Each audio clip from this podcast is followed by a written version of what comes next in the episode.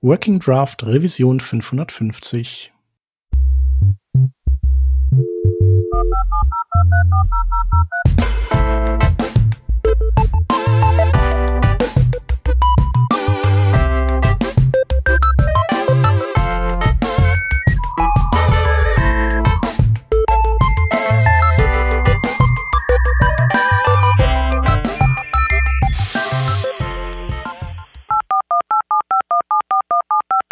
Diese Revision von Working Draft wird euch präsentiert von Hörerinnen und Hörern wie euch. Auf patreon.com slash workingdraft könnt ihr uns ein paar Euro in den Hut werfen. Aus euren Beiträgen und unseren gelegentlichen Werbeeinnahmen bezahlen wir allerlei teure Software-Abos und das Honorar unserer Audioproducerin. Wenn ihr euch auch beteiligen wollt, könnt ihr das unter patreon.com slash workingdraft sehr gerne machen. Wir danken euch tausendfach für die Unterstützung und fürs weitere Zuhören. Wir sind heute zu dritt. Aus dem Team hätten wir da die Vanessa. Hallo. Ich bin der Shep und wir haben wieder eine Gästin heute da und zwar die Lisi Linhardt. Hallo Lisi. Hallo. Lisi, du warst schon mal bei uns, das ist aber zweieinhalb Jahre her, ähm, also im Februar 2020. Und damals hast du dich zwar schon mal vorgestellt, aber seitdem ist ja viel passiert und die Hörerinnen und Hörer kennen dich vielleicht gar nicht mehr. Deswegen erzähl doch noch mal, wer bist du, was machst du? Ja, ich bin die Lisi Lienhardt und ich bin äh, Frontend-Entwicklerin. Mittlerweile eigentlich Frontend-Architektin bei Storyblock. Aber ich habe dort eigentlich als normale Frontend-Entwicklerin angefangen und mittlerweile bin ich aber da eher am, am System und wirklich in, in der Frontend-Architektur involviert. Und sonst schreibe ich hin und wieder auch Blogartikel und bin halt auch immer gern auf Konferenzen und beschäftige mich mit allem, was irgendwie mit Webentwicklung zu tun hat. Ja, Cool. Ja, und das Thema heute, ich meine, der äh, Revisionstitel gibt, gibt das ja schon preis. Ähm, das Thema heute ist, oder wir haben ein Kombi-Thema aus äh, zwei Unterthemen, und zwar einmal äh, Teamlead und einmal Remote Work. Und das sind so die zwei Dinge, in denen du, die Rollen, in denen du dich befindest und über die äh, wollen wir mal mit dir heute quatschen. Und äh, die Vanessa steckt eigentlich auch in diesen diesen Rollen und äh, ich dann in der Remote Work Geschichte. Vielleicht kann, können wir einleitend noch sagen, wir hatten vor äh, paar Monaten den äh, Dominik und den Sebastian bei uns im Podcast, äh, auch von Storyblock. Das sind ja so die, äh, die Gründer oder Co-Gründer. Wir haben gelernt, Storyblock ist halt eine Remote-Only-Company eigentlich und die, die auch äh, sich eigentlich in der Pandemie äh, so mehr oder minder, also ich glaube, gestartet ist es vorher, aber nicht, nicht sehr viel vor der Pandemie, richtig? Ja, genau. Also das letzte Mal, wie ich da war, habe ich noch nicht dort gearbeitet, aber in dem Jahr habe ich dort angefangen. Und da waren es so um die 20 Leute, aber mittlerweile ist das schon, schon sehr gewachsen. Und auch hauptsächlich so schnell gewachsen, glaube ich, weil es remote only ist und weil halt auch global wir Leute anstellen und global Leute finden. So, das ist mhm. auch einer der großen Vorteile, glaube ich, von, von dieser Entscheidung, die der Dominik und der Alex getroffen haben. Ja. Ja, cool. Du hast es gerade schon richtig gesagt. Diese Rollen, denn wir haben ja ähm, im Titel des Lead Development und Lissy, kannst du aufzählen? Weil ich bin mir gerade nicht sicher, ob ich es alles aufzählen könnte. Wie viele verschiedene Führungsrollen haben wir denn eigentlich in der Entwicklung? Puh, also das ist, glaube ich, abhängig von, von dem Unternehmen und wie man das, wie man das gestaltet. Der Lead Developer oder der Tech Lead ist, glaube ich, eher so eine Mischrolle, die, die verschiedene Dinge auch sein kann. Aber so, ich meine, unterscheidet man grundsätzlich zwischen dem, wirklich managt, so der Engineering Manager, der vielleicht auch technisch ist, oder dem eher dem Spezialisten, der halt hauptsächlich technisch ist, aber vielleicht nicht so viel die Leute managt. Ähm, aber beide sind eigentlich so eine, eine, eine führende Rolle, eine, eine übergeordnete Teamrolle. Bei uns hat sich das auch ein bisschen geändert. Also am Anfang haben wir eher so, so Frontend-Leads gehabt. Und mit der, mittlerweile sind aber das eher Team-Leads. Das heißt, die machen halt dann auch so Sachen wie Urlaub und wen braucht man noch im Team und machen mehr als nur das Technische. Ja, ich habe mich auch mal reingelesen in die ganze Thematik. Ich denke, je kleiner die Firma, desto mehr von diesen ganzen Rollen hat man dann quasi alle auf einmal. Ähm, ich versuche immer zu unterscheiden, wie du gerade genau auch gesagt hast, zwischen Engineering Manager. Das ist die Person, die sich um die One-on-Ones kümmert, um äh, wer arbeitet in welchem Team, also wer hat die meisten Stärken für welches Projekte auch, ähm, für die Hiring-Prozesse und, und, und, und, und, und, und. Und auf der anderen Seite, und da weiß ich auch immer nicht, ob ich Tech Lead oder Frontend Lead oder Lead Dev sagen soll. Da weiß ich gar nicht, ob es da genaue Unterscheidungen gibt. Aber das ist für mich die Person, die den, die, die, die Augen auf die Frontend-Architektur hat. Ich ähm, bin, ich glaube nicht, dass es immer auch die Person sein, die das dann dementsprechend entwickeln muss, sondern einfach nur den Überblick über alles hat, um die anderen Personen im Team dann oder Personen in verschiedenen Teams dann auch richtig zu leiten, dass man eben weiß, welche Abhängigkeiten da überall bestehen, weil das kann unglaublich komplex werden. Die Besonderheiten, die für mich beim Frontend speziell wirklich so dazukommen, ist die Zusammenarbeit mit den Designern und den Designerinnen im Sinne von Produkt- und UX-Feedback geben, weil ich weiß gar nicht, ob es wirklich noch so reine Frontend-Devs geben, die weil schon so Ticket nach Ticket abarbeiten, so ohne was zu hinterfragen. Ähm, für mich ist häufig äh, heutzutage fast häufiger der oder die Product Engineer oder Developer, wenn man nicht Engineer sagen will, das ist anderes Thema, anderes Streitthema. Ähm, dass man ja wirklich am Produkt arbeitet und nicht nur an seinem ähm, Ticket, das, das runterschnipselt. Und dazu gehört natürlich auch noch ein Verständnis, also zum, zum Anteil noch ein Verständnis dafür, was für das Produkt jetzt auch tatsächlich Sinn macht, ob das von der UX her Sinn macht, ob das konsistent mit den anderen ist. Und je senioriger, vielleicht nicht unbedingt Lead, aber je senioriger erwarte ich dann auch, dass man Designs oder Ideen im eigenen System wiedererkennt und dann Vorschläge machen kann wie, hey, wir haben das, wir haben fast das gleiche Problem woanders gelöst. Ähm, können wir das quasi nicht mit dem gleichen, mit der gleichen Technologie lösen. Wir könnten das hier rausziehen als Modul machen. Also wie gesagt, kann sehr komplex werden. Und wenn man diese beiden Rollen gleichzeitig auf hat, dann hat man natürlich sehr viel zu tun. da sehe ich dich schon lächeln. Ja, ja, auf jeden Fall. Also ich habe auch mittlerweile bin ich auch schon seit zwei Jahren bei Storyblock und habe da auch, war da in den verschiedensten Positionen, wo ich, wo ich halt kein Lead war, wo ich Lead war, wo ich dann auch mehr, mehr übergeordnet war. Ähm, aber in dieser Team-Lead-Position würde ich sagen, egal ob es jetzt Frontend-Lead oder halt in einem Team die, die technisch stärkste Person vielleicht auch im gewissen Ausmaß oder die sich am meisten auch im System auskennt. Da war's, war für mich die Rolle wirklich helfen den, den Product Owners haben wir einige, die halt wirklich so diese Produktentscheidungen treffen, helfen denen zu verstehen, was das jetzt heißt technisch, ähm, auch die Kommunikation mit dem Design, aber dann auch ganz viel mit neuen Entwicklern. Also du, du hast ja dann gerade, wenn du wachst, hast du viele, viele Leute, die on onboarded gehören und dass du dann da auch hilfst, dass, dass die Leute anfangen, das zu verstehen, was das überhaupt macht und wie das System funktioniert. Und du bist ein bisschen so die, die Schnittstelle von vielem. Also gerade wenn es wenn es halt dran drum geht, dass was fertig wird und dass, dass halt das alles in die richtige Richtung geht. Ähm, da braucht es halt jemanden, der, der einerseits technisch gut ist und das Verständnis hat, aber andererseits auch gut kommunizieren mit allen.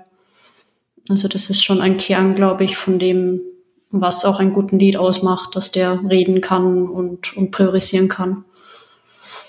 Ja, ich glaube, ähm, die größte Herausforderung für mich war auch unter anderem, meinen Tag zu strukturieren, weil ich dann gemerkt habe, dass meine, dass mein normaler Tag nicht mehr so abläuft, wie es davor gewohnt war. Also ich war, ich hatte immer riesen, ich hatte eigentlich riesen Spaß, so Ticket nach Ticket abzuarbeiten. Ich war auch, bin auch also hat sich nie geändert, bin eigentlich ein großer Fan von kleinen Tickets, dass ich wirklich so sechs, sieben am Tag so rausballern kann. Und ähm, dementsprechend war ich es jahrelang gewohnt, wenn ich in der Früh beim Daily sage, das hier sind meine sechs, sieben Tickets, die mache ich heute, komme heute Abend im Pull-Request raus, dann hat das gestimmt. Das hatte so was Befriedigendes. Und als ich dann so die Rollen gewechselt habe, war das, okay, ich mach das heute und ich mach das heute und ich mach das heute. Wer braucht noch was von mir? Okay, dann mache ich heute auch das. Und zwei Stunden später so andere, fünf andere Anfragen Und das hat sich dann teilweise für mich schlecht angefühlt, wenn ich repriorisiert habe, weil ich ja mich gefühlt habe, wie ich hätte davor andere Versprechungen gemacht. Und die Entscheidungen habe ich aber schon bewusst getroffen, wo ich mir dachte, okay, diese eine Sache, die jetzt reingekommen ist, nach meinem besten Gewissen ist, hat, ist das jetzt wichtiger und ich kümmere mich zuerst darum. Und da habe ich mich auch gefragt, soll ich jetzt jedem Bescheid sagen, dass ich das andere nicht mache, aber ich will jetzt auch keinen aus seinen Trott bringen. Bringt das jetzt überhaupt jemanden, wenn ich sage, ich mache das heute gar nicht? Ich meine, wenn ich jetzt sage, ich mache mal ein bisschen Tech-Tab und ich reflektor was, ist ja, ist ja auch egal, muss ich ja jetzt keinem sagen. Und äh, damit musste ich so ein bisschen hadern, wie man jetzt so an die Tagesplanung dann rangeht, damit man auch am Ende des Tages nicht kaputt und traurig ist, dass man alles nicht geschafft hat, weil man dann gar nicht sieht, was man eigentlich alles geschafft hat, weil man sieht ja nur, ich habe das versprochen und habe es nicht gemacht. Habt ihr da ähnliche Erfahrungen? Ja, also für mich war das auch voll die Umstellung. Also ich bin auch jemand, der sehr gut, sehr fokussiert und sehr technisch arbeiten kann und auch sehr viel weiterbekommt. Aber wenn du dann halt auch diese Kommunikation dazu bekommst, dann ist das ja schon eine ziemliche Umstellung, weil plötzlich kriegst du halt viel mehr Slack-Nachrichten und musst halt ständig irgendwie Fragen beantworten und Leuten helfen. Und das ist halt eine unglaubliche Umstellung, wenn je, je mehr du weißt und, und, und je zentraler du bist in, in den verschiedenen Teams oder in deinem Team ähm, wo du auch einfach sehen musst, dass, dass du halt jetzt nicht mehr nur der reine Entwickler bist. Also das ist ja dann auch irgendwie die Entscheidung, wenn man in so einer Lead-Position ist, dass man nicht mehr so viel entwickeln kann. Und das kann aber sehr anstrengend sein. Also ich glaube, viele Entwickler sind halt auch eher introvertiert. Und wenn dann plötzlich da halt voll viel Kommunikation draufkommt, dann, dann ist es für die Leute oft eine große Umstellung, die halt eher in Ruhe alleine arbeiten. Wobei ich jetzt aber auch gar nicht den ganzen Tag am Kommunizieren bin. Wie gesagt, es war nur die Umstellung, dass es eben anders verläuft. Und ich musste mich dann eben auch dran gewöhnen, dass ich halt jetzt plötzlich mal ein Meeting hab, anstatt so ein vorausgeplantes Meeting. Bei mir lachen immer Personen, wenn ich sage, ich bin introvertiert, weil, hä, bist du auf Bühne? Ja. Ähm, aber ich bin die typische Person, wenn man mit mir irgendwie Abendessen gehen will, dann muss man das so eine Woche vorher anmelden. Und dann ist es so am Dienstag um 18 Uhr.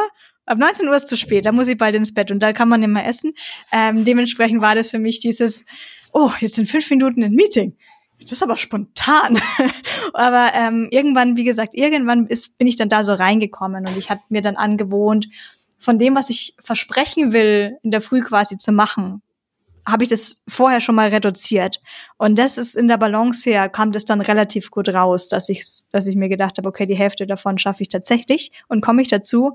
Und die andere Zeit wird freigehalten für ähm, Fragen, die jetzt von anderen Entwicklern und Entwicklerinnen kommen, wie ähm, wir brauchen das vom Backend, wir brauchen das vom Design, wie sollen wir das machen, ich brauche hier ein Code-Review ähm, und eben dann Anfragen von von Produktseite her, können wir das machen? Welche technischen Möglichkeiten haben wir?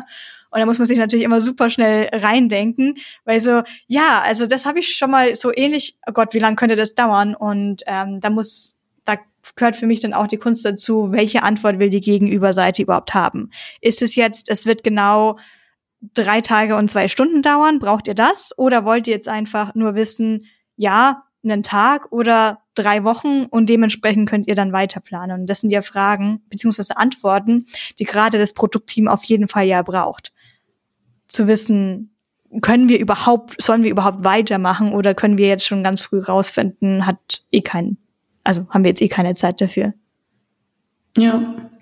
Und äh, Lissy, du hattest am Anfang noch gemeint, ähm, wenn neue Leute dazukommen, und jetzt äh, gerade in deiner Rolle, aber vielleicht auch gerade remote. Ich weiß gar nicht, ob wie du dir da ähm, unterscheidest, ob es da gerade remote schwerer oder vielleicht sogar leichter gefallen ist. Wie stellst du das denn an, wenn neue Leute in ein Team kommen, vielleicht neu in die Firma kommen? Wie läuft da das Onboarding, Anlernen ab? Ja, also wir haben verwenden Savvy und machen da schon natürlich diese Journeys. Also wir haben so dieses allgemeine Onboarding für das ganze Unternehmen, das jetzt nicht technisch ist. Um, ähm, und da ist ein bisschen eine Unterscheidung zwischen, es geht um, um, um das Company Onboarding, um, ähm, so wie Security-Sachen oder keine Ahnung, wie funktioniert das überhaupt mit Urlaub, was auch immer, alle möglichen Onboarding-Journeys, die wir da haben. Und dann, wenn es aber mehr ums, ums Technische geht, dann, dann kann man da im Team natürlich sehr viel machen, indem dass man halt die Leute, die Leute gemeinsam arbeiten lässt an irgendwelchen Epics und, und möglichst ähm, schnell einbindet. Und da haben wir natürlich dann auch immer Buddies. Also du hast dann direkt in dem in, in einem von den Teams ähm, einen Buddy, der halt dir zur Seite steht und bei allen Fragen hilft, die, die vor allem technisch sind auch, aber auch im Unternehmen an sich. Ähm, also es ist so eine Mischung aus, aus digitalen Lösungen und auch eigene Prozesse, die wir halt gefunden haben, die funktionieren und nicht so funktionieren. Ja. Ähm, äh, Schön, dass du Savvy erwähnst, aber ähm, ich frage mich gerade, habt ihr Tickets vorbereitet für neue Personen, so die Rookie-Tickets? Darf man gleich ans große Projekt mitgehen? Gibt es da Pair-Programming-Sessions oder vielleicht auch ist jetzt pro Individuum, Individuum dann unterschiedlich? Ja, das ist bei uns mittlerweile sehr in den, in den Teams. Also unsere Teams haben schon sehr lange, lange Backlogs und die planen halt ihre Arbeit. Und wenn halt dann ein Entwickler in ein Team kommt, dann wird, wird da gemeinsam im Team die Tickets gefunden, wo der möglicherweise dran arbeiten kann. Das heißt, der ist da automatisch in dieser, in diesem Bereich von dem Team eingebunden. Und da wird halt dann versucht, dass er halt gleich mal wo mitarbeitet an an irgendeinem Feature oder, oder was auch immer. Oder also er kriegt jetzt nicht sofort irgendwie die komplexesten Bug, Bugs, sondern er wird eher so versucht in dem Teambereich, wo, wo dazu gegeben. Und da ist, glaube ich, dann schon auch so Video-Meetings und, und Code, ähm, per Coding hin und wieder. Das kommt halt voll drauf an, wie die Leute das mögen. Also das ist sehr unterschiedlich. Wir haben dann Seniors, die sind sehr schnell und verstehen sehr schnell, wie das, wie das funktioniert. Und dann haben wir Juniors, die brauchen halt sehr viel mehr Hilfe. Und für die Projekte, die ihr da so habt oder auch das Onboarding, ähm, das, das klang jetzt für mich so ein bisschen danach, als wäre da eben einfach eine sprachliche Kommunikation dabei und dann wird sich ausgeholfen. Wie viel schreibt ihr denn tatsächlich auf in Readmes, in Dokumentationen? Also generell bin ich ein großer Fan davon, Sachen aufzuschreiben und ich dokumentiere die meisten Dinge, zu denen ich öfters Fragen kriege oder wo ich einfach merke, das, das gehört dokumentiert. Ähm, mittlerweile, ich meine, im, im Unternehmen verwenden wir Notion, aber ich habe gemerkt auch, dass die Entwickler, da, da ist die Hürde oft sehr hoch, dass die dann wirklich in, ins Notion gehen und dann da ihre Dokumentation machen, ihre technische Dokumentation. Also mittlerweile bin ich mehr zur Dokumentation in den, in den Projekten übergegangen. Da gibt es mittlerweile auch ganz gute Lösungen. Ähm, ja, und wie und wann man dokumentiert, das ist halt dann, wenn Fragen häufig sind oder, oder sich Dinge wiederholen oder, oder das Leuten sehr unklar ist. Also ich habe dann schon öfters so Feedback-Runden gemacht, auch mit den Entwicklern, wo ich dann einfach rausgefunden habe, okay, den Teil verstehen halt die Leute überhaupt nicht. Und dann habe ich mir das halt angeschaut und, und versucht zu dokumentieren, dass das halt ein bisschen klarer ist. Ähm, nach außen hin ist die Dokumentation halt sehr professionell, weil wir auch viele DevRels haben, die halt eigentlich nur das machen. Aber eben nicht intern für, für unser, unser System. Ja, ein Lieblingstool aktuell zum Runterschreiben ist für mich Mermaid.js. Denn ich habe dieses ich habe dieses gleiche Notion-Problem. Das, das ist nicht so mein Tool. Ähm, und vor allem nicht von VS Code raus zu Notion rüber, um technische Dokumentation zu schreiben. Das, was ich bei Notion tatsächlich runterschreibe, in unser internes Wiki, ist, wenn wir zum Beispiel technische Entscheidungen getroffen haben, die ich jetzt eben mit am besten dokumentieren kann die ich jetzt ähm, mehr Schwierigkeiten hätte, jetzt jemand anders vom Produktteam zu erklären und die schreiben das dann runter, ähm, die aber dann Auswirkungen auf das Produkt hat. Also wir haben mittlerweile einen Exportier-Tool, Exportier-Feature von äh, Feedback-Zyklen und das können Admins runterladen und das so, dass das haben wir natürlich nicht vorgelagert oder vorgespeichert, sondern sobald du das exportieren möchtest, die Datei, muss die Datei im Backend erstmal erstellt werden. Und da haben wir einen Long Polling eingestellt und da gehe ich tatsächlich ins und unser Produktwiki rein und schreibe tatsächlich Sachen wieder. Wir fragen das einmal die Sekunde an, das passiert, da gibt's ein Timeout nach 30 Sekunden, die Fehlermeldungen zeigen wir an. Ähm, wenn das nicht passiert, Ähm, das sehe ich auch ganz klar bei mir. Das ist für mich eine technische Beschreibung. Klar könnte man jetzt auch irgendwie behaupten, es muss doch irgendwie, ist doch Produktentscheidungen. Aber da finde ich auch, sind die Grenzen ein bisschen fließiger, fließender. Und ähm, da habe ich das mal ganz genau runtergeschrieben, wie das funktioniert und habe auch mit angemerkt, wir könnten jetzt dieses gleiche Exportiertool natürlich auch für andere Features verwenden und welche Schritte dafür notwendig wären. Aber zurückzukommen auf Mermaid.js, äh, kennt ihr das schon mal gehört? Na, ich kenne es tatsächlich nicht. Ah, es ist großartig. Damit kann man jetzt zeichnen mit Markdown so ungefähr. Also die Syntax, man muss es erstmal lernen, aber dann ist es super. Ähm, da kann man von UML-Diagramm, äh, ich, ich mache Klassendiagramme für Komponenten. Ich, ich, ich bin, ich, naja, ich missbrauche die so ein bisschen. Ich tue dann immer so rum, als wäre meine Komponente jetzt eine Klasse. Und ähm, auch so Flowcharts kann man damit malen und auch so Decision Trees aufzeichnen. Und ich hatte mal gemerkt, dass es egal wie gut Entwickler und Entwicklerinnen jetzt in einem Framework sind, sei es React, sei es Vue, sei es Angular, aber die Architektur ist immer noch eine andere Sache oder das Schneiden von Komponenten ist egal, ob man die perfekte Komponente per se schreiben kann, wenn man noch nicht weiß, wie man die eigentlich Parent bis zum Child aufbaut. Und da hatte ich da mal so einen richtigen Decision Tree geschrieben. Ist da Business Logik drin vorhanden? Ist es nur UI? Ist es abgekapselt? Ist es alleine stehend? Ist es eine Komposition? In welchen, welchen Namensschema dann das so befolgt? Und da stolpe ich gerade wieder über einen Punkt. Naming Conventions. Lissy, habt ihr Naming Convention und wie streng bist du? Ah, Naming Conventions sind immer schwierig. Also wir haben viel so Standard-Linting, so Vue.js-Linting, was halt schon, schon viel hilft. Aber ich habe halt dann Guides geschrieben für Vue, für JavaScript, für CSS und da haben wir schon so Conven Conventions. Aber es ist halt dann schwierig, wenn, wenn sehr viele Entwickler arbeiten, dass das halt zu 100 Prozent eingehalten ist. Also mittlerweile haben wir halt um die 20 Frontend-Entwickler, die an demselben Repo arbeiten. Also das ist schon sehr monorepo-mäßig.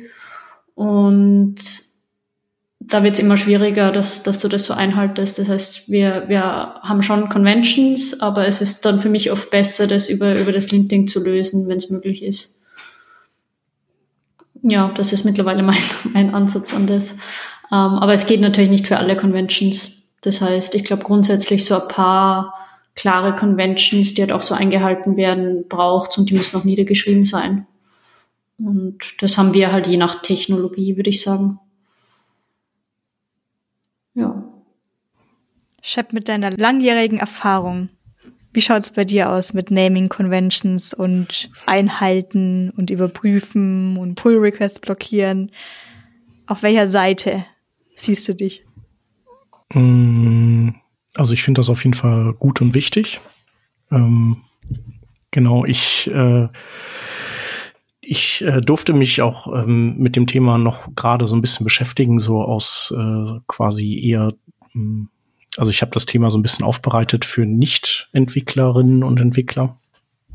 Und ähm, genau, da geht es ja eigentlich darum, ähm, dir das Lesen von einem Coach einfach äh, oder so einfach wie möglich zu machen. Also dass du die schnell einfindest, dass du quasi so wie bei Texten eben nicht einmal duzen, einmal siezen hast. Das ist dann so quasi machen wir Camel Case oder Kebab Case oder Pascal Case Variablen.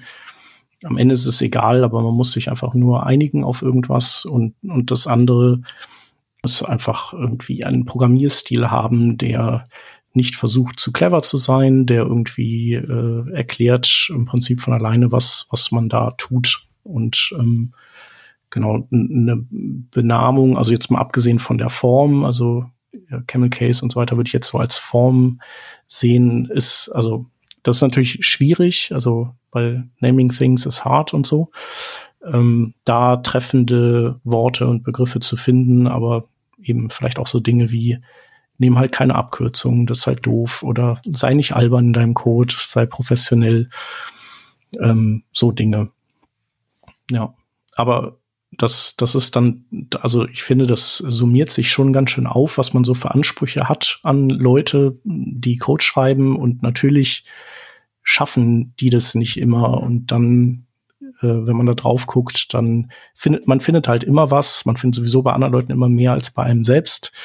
Und ähm, ja, da muss man dann so eine gute Balance finden aus, hey, ist jetzt auch okay, lass es mal so und äh, hier müssen wir irgendwie noch mal, noch mal rangehen. Ja. Ich glaube, ich habe erst die Tage jetzt einen Tweet von Sarah Dressner gesehen. Ja, Tweet, noch Twitter. Ähm, dass der Grund, warum so Senior Devs so auf die Namings bestehen, ist, weil wir alle schon mal über unseren eigenen Sachen gestolpert sind, wo wir damals dachten, ja, das ist jetzt nicht so wichtig. Und sich diese Kleinigkeit mit so einem Rattenschwanz dann später durchgeschlingelt hat, wie man sich wirklich niemals hätte vorstellen können, hätte man das nicht schon mal selber erlebt. Eine Frage zu Boolean-Variablen. Okay. Wie ist eure Naming Conventions? Ich, Shep, ich frage mal mit dir an. Du hast schon was mhm. gesagt, du hast Augenkontakt mit mir. Ja. Wie sind denn eure Naming Conventions für boolische Werte? Ja. Ähm, Auch ein Plural dann. So eine Liste oder was weiß ich. Ja, Booleans sind ja eigentlich le letztendlich so äh, State st oder Zustandsstatements. Und ähm, da handhabe ich das idealerweise so wie ähm, wie jetzt zum Beispiel auch, wenn ich irgendwie BAM schreibe oder so, dass ich sowas wie has, bla bla oder is irgendwas. Und genau, und dann ist halt noch wichtig, dass man das nicht so formuliert, dass man quasi dann eine Negation im Namen hat, die man dann auf false setzt. Weil dann hat man die doppelte Negation und kann man machen, aber ist halt schon wieder schwierig ähm, zu verstehen, was denn da gemacht werden soll. Genau, also ich bin ein großer Fan von is irgendwas oder has irgendwas. So. Ja, ich habe jetzt da gerade nachgeschaut, was, was ich da geschrieben habe in unserer Convention und das ist genau das, was der Chef gerade gesagt hat. Also is loading und or has folders und halt nicht not und not, also dass man halt halt das sehr logisch, das halt auch so lesbar ist, dass es ein Boolean ist. Ja, ja interessant. Ähm, weil wir hatten letztens die Diskussion, ob wir vielleicht sogar, also mir fällt auch ein, is loading, has items und show item. Und wir haben uns überlegt, ob wir das auf eins reduzieren und alles mit is präfixen. Und auch nicht sowas wie are irgendwas, sondern quasi in ein in grammatikalisch inkorrektes Englisch wechseln und statt show item sowas sagen wie is item ist Loading, ist, keine Ahnung, fällt mir jetzt nicht so gut auf. Ein, ähm, und das, das war, das, das ist schwierig. Ähm, ich glaube, wir machen, ich glaube, wir setzen es nicht durch. Und das war auch der Moment, weil, weil da manche einfach zu, ich selber auch drüber stolper, weil ich will auch schreiben has border. Ich will eigentlich nicht schreiben is border. Ähm, und das war so eine Sache, die sehe ich dann jetzt immer noch unterschiedlich und habe mir gedacht, ach na ja, haben größere Probleme als sowas. Ja, ich glaube, ich würde das aber auch nicht machen, weil das, äh, das ist ja Sinn, also das, das verschluckt ja den Sinn. Also danach, das ist ja so, das äh, erzeugt ja mehr Fragezeichen im Kopf. Äh, oder also ist Border jetzt zum Beispiel, also es würde auf jeden Fall Fragezeichen in meinem Kopf auslösen, wenn ich diesen Code sehen würde. Und ähm, ich könnte mir jetzt nicht vorstellen, was das tut. Also ähm, ich würde wahrscheinlich denken, ja, S-Border, okay, das würde ich jetzt noch verstehen, aber ist, die Komponente ist jetzt selbst der Rahmen oder sowas? Hm, okay. Merkwürdig, merkwürdige Komponente. Ja. Auch ganz viel bei so Permissions, also so mit kann der User was machen und da macht weder is noch has Sinn. Ja. Das sind halt dann so can, can cases, can something. Und can das, edit, ja. ja und das, wie ich mir das angeschaut habe, wie das bei uns ist, war, war dann auch der Schluss. Also es geht nicht nur mit is, weil es einfach nicht so schön lesbar ist wie, wie die anderen, wie die anderen Dinge. Ja. Ja, aber das stimmt schon. Ich glaube, so ähm, als äh, die erfahrene Person im Team guckt man schon eben vermehrt irgendwie hier und da rein, wie, wie so die Dinge laufen, ne? dass man die auch ein bisschen einfangen kann, also früh genug, bevor, bevor dann da irgendwelche Züge abfahren in irgendwelche Naming-Richtungen, die halt dann wirklich einfach irgendwann problematisch werden oder wenn es dann zu viel wird oder so. Ähm, ist, ist natürlich auch so, dass äh, je mehr man guckt, desto mehr findet man auch. Aber vielleicht ist das ja auch so ein bisschen, äh, wofür man auch da ist und dass man so Guidance gibt und berät und irgendwie versucht, so ein bisschen das Team gleich ticken zu lassen, damit man irgendwann vielleicht entbehrlich ist. Was man natürlich nicht ist, weil dann kommen wieder neue Leute ins Team und man ist eigentlich dauerbeschäftigt. Ja, was mich jetzt ähm, interessieren würde, ist, ähm, ihr seid ja beide dauerhaft remote mit euren Teams zugange. Stellt euch das vor, nochmal zusätzliche Schwierigkeiten oder also inwiefern challenged euch das oder ist es eigentlich ähm, bei dem, was ihr tut, ähm, für euch kein, keine Erschwerung ähm, oder kein Hindernis und fühlt sich das im Prinzip an, wie wenn ihr mit euren Kolleginnen und Kollegen im gleichen Büro wärt oder so? Was würdet ihr da sagen? Ich glaube, Vanessa, du hast in der Firma ja auch immer schon remote gearbeitet, ne? Mehr oder weniger. Also es ist ein Münchner Startup und ich habe mitten während Corona angefangen. Und Kurzer Einwurf, das ist ja, das ist Savvy, ne? Diese App, ja. die Lisi gerade eben erwähnt ja. hatte. Das haben wir nämlich gar nicht aufgelöst, warum du dich so darüber gefreut hast. Ich, ich, es klingt jetzt so, es klang so wie jetzt so ein klug eingeworfener Satz, aber ich habe es tatsächlich, ich hab, schäme mich schon dafür. Es war wirklich keine Absicht. Ähm, zudem ganz am Anfang haben wir auch ein bisschen einen anderen äh, Fokus noch gehabt. Und auf jeden Fall, ich hätte mit dem Zug reinfahren müssen und da gab es noch keine Impfungen und da habe ich gesagt, ich, ich fühle mich so unwohl, in, die, in den Zug nach München zu fahren. Und äh, wir hatten, wir waren ja so eine kleine Bude damals noch und waren in einem Shared Office Space und ich habe mich ernsthaft nicht wohl gefühlt. Und dann war es so, ach so, du fühlst dich nicht wohl. Ja, dann sehen wir uns morgen. Also so quasi so heimgeschickt worden, so mittags um zwölf. Ich so, nein, heute bin ich. Und dann, nee, du gehst jetzt heim. Und ähm, ja, dann hat das, das hat sich dann so ergeben. Also das war nie so, komm, wir sind jetzt remote, sondern alle waren ja in der Schwebe. Wie geht's jetzt eigentlich weiter? Und dann hat halt diese Pandemie einfach nicht aufgehört. Und dann kamen zwar Impfungen, aber es hat immer noch nicht aufgehört.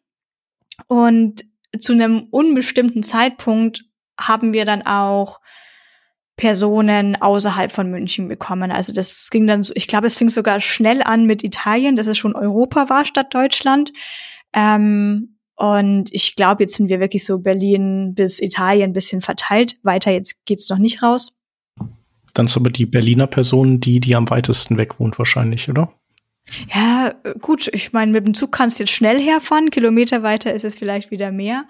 Einer unserer Italiener ist eigentlich so in Rom-Gegend oder in Berlin. Und jetzt ist es so, was ich schon immer schlecht fand oder zumindest dann eben schlecht gelöst fand, ist, wenn nur ein Teil remote sitzt. Und ich denke, auch das könnte man gut lösen. Aber ich habe das Gefühl, es ist oft untergegangen, dass man es überhaupt versucht zu lösen. Also ich war äh, Jahre her in anderen Firmen auch bei Projekten dabei, wo nur eine Person aus Stadt XY kam, die dann vergessen wurde, dass man Hangout aufmachen muss oder sowas. Und das ist ja natürlich ganz, ganz, also das ist ja wirklich, das geht natürlich gar nicht.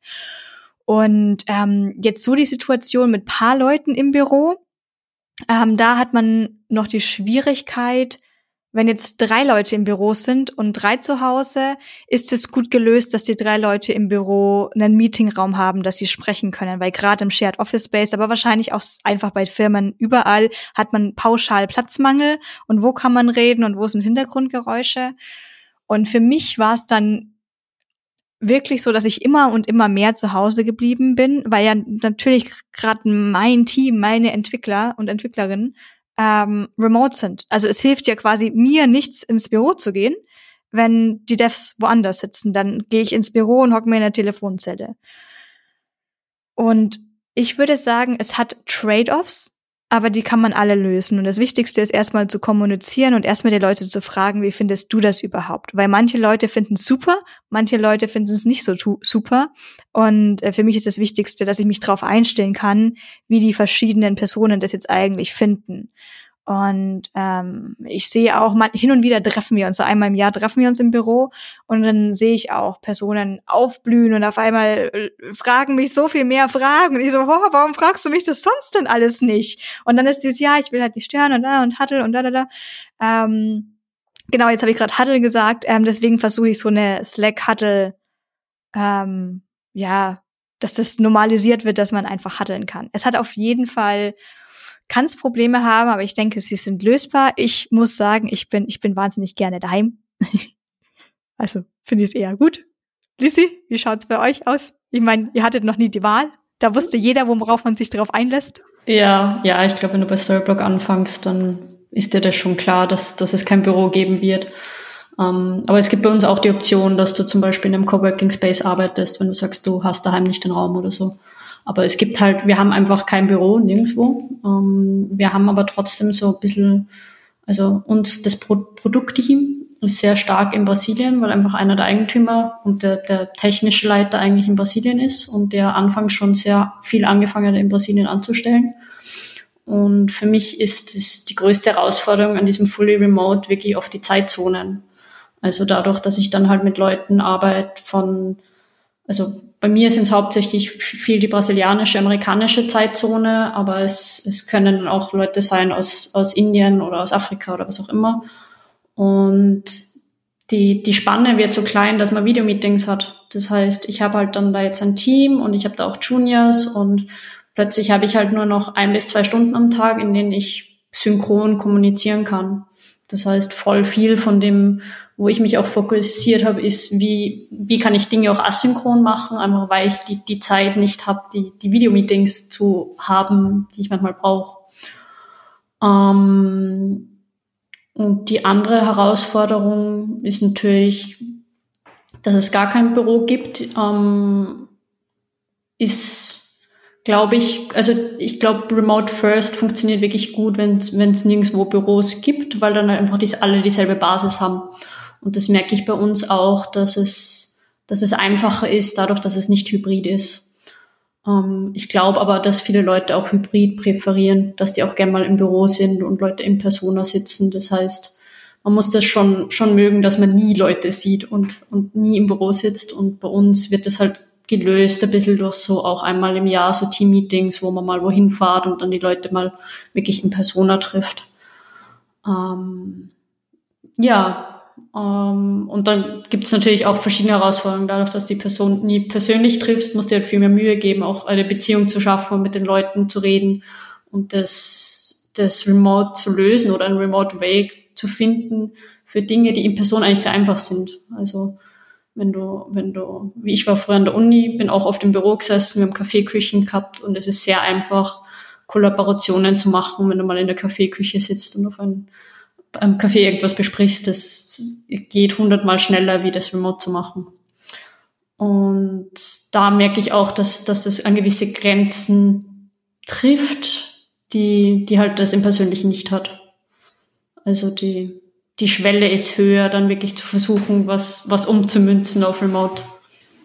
Ja, über das Zeitzonenproblem habe ich noch gar nicht so drüber nachgedacht. Also nur um das abschließend zu sagen, wir sind alle bei uns besser wie in der gleichen Zeitzone. Von daher schaffen wir es auch. Ich würde es gar nicht so remote und asynchron nennen, sondern wir haben trotzdem Kernarbeitszeiten und das macht es wahrscheinlich deutlich einfacher. Aber das sagen ja auch äh, alle, die in so globalen Unternehmen arbeiten, dass diese tatsächlich diese Zeit, dieses Zeitzonenmanagement irgendwie, dass, dass das das Schwierigste ist oder das anstrengendste. Ja. Äh, ich wollte nur noch kurz fragen, wie das bei euch ist. Also dadurch, dass ihr ja remote-only seid, ähm, wie ist das denn bei euch mit äh, Kamera anmachen bei so Meetings? Also habt ihr dann, weil ihr ja sowieso nur remote seid, alle ähm, höhere Anforderungen an, an das? Oder ist bei euch auch irgendwie die zwei Drittel oder so ohne, äh, also Kamera mit Kamera aus in den Meetings? Das ist immer sehr unterschiedlich, aber tendenziell haben, haben die meisten Leute meistens die Kamera an, aber es ist jetzt nicht so eine Anforderung, dass du es dass du's immer anhast. Und die Schwelle ist auch nicht so hoch, weil du dann die Leute relativ gut kennst. Also gerade wenn du in so einem Team arbeitest, die haben halt dann wirklich jeden Tag meistens ein Daily. Also du musst dann nicht jeden Tag dabei sein, aber die treffen sich halt jeden Tag so 10, 15 Minuten. Und du kennst dann die Leute eigentlich auch relativ gut. Also das, dadurch, dass du halt die jeden Tag 10, 15 Minuten ziehst und dann ist es halt aber auch so, dass es halt dann auch ein bisschen so Socializing ist und manchmal bist du halt auch nicht dabei, wie es dich halt freut. Ähm, aber meistens haben die Leute Kamera an und ist aber auch sehr locker. Also es mhm. ist jetzt, manche haben ihre, ihre Katzen oder ihre Kinder oder was auch immer und dadurch, dass du halt immer so arbeitest, stört das die Leute auch gar nicht. Also ich glaube, da ist die Schwelle dann noch niedriger, wie wenn du, wenn du das nur hybrid machst. Ja.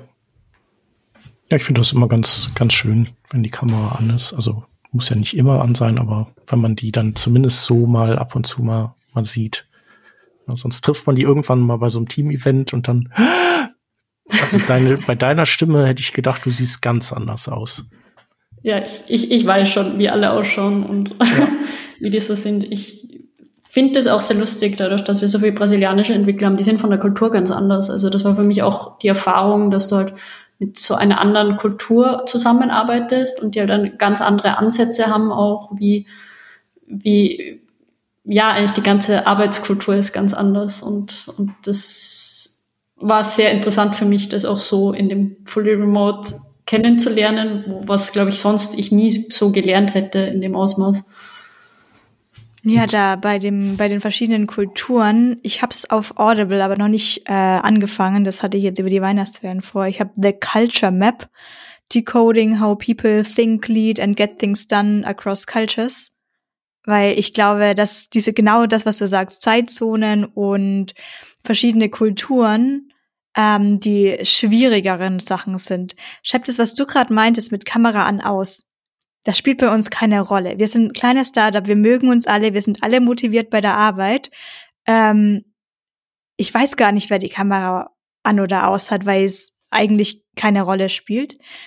Aber was wir jetzt in dem Remote-Setup mehr haben, ist mehr Smalltalk am Anfang von Dailies. Das ist aber gewünscht und äh, gewollt, weil damit man sich mal kurz austauschen kann. Ähm, es ist auch nicht erzwungen. Also es gibt jetzt nicht so ein gezwungenes, äh, wir treffen uns alle mal und erzählen von was weiß ich was. Ähm, sondern da, da siehst du schon, wie sich dann die Teams doch so ein bisschen einspielen, alle schon so ein bisschen so interne Witze haben. Und das ist, glaube ich, so ein bisschen die Situation, ähm, gerade wenn ich jetzt zum Beispiel, war ich jetzt mal an drei verschiedenen Dailies dabei, weil ich halt irgendwie alle ähm, Informationen mal zusammensuchen musste. Und dann denke ich, ich hüpfe jetzt einfach mal in jedes Daily rein von drei Projekten, dann kriege ich alles mit. Ähm, dann rede ich jetzt tatsächlich nicht bei jedem Smalltalk mit, sondern da habe ich dann selber noch Kamera und Mikro aus äh, und warte dann, bis es offiziell losgeht. Dann mache ich auch Kamera an, dann wissen alle, Vanessa hört jetzt auch zu und dann geht's weiter. Ja, ich kenne das, ich kenne das auch so. Also mittlerweile, dadurch, dass ich jetzt in, in dieser Architektenrolle bin, springe ich sehr viel in, in vier, fünf verschiedene Teams. Und das ist immer sehr lustig, weil die Teams sehr unterschiedlich auch sind, weil einfach da verschiedene Persönlichkeiten sind und manche sind halt sehr unterhaltsam und wirklich hauptsächlich am Witze machen und andere sind halt sehr straightforward.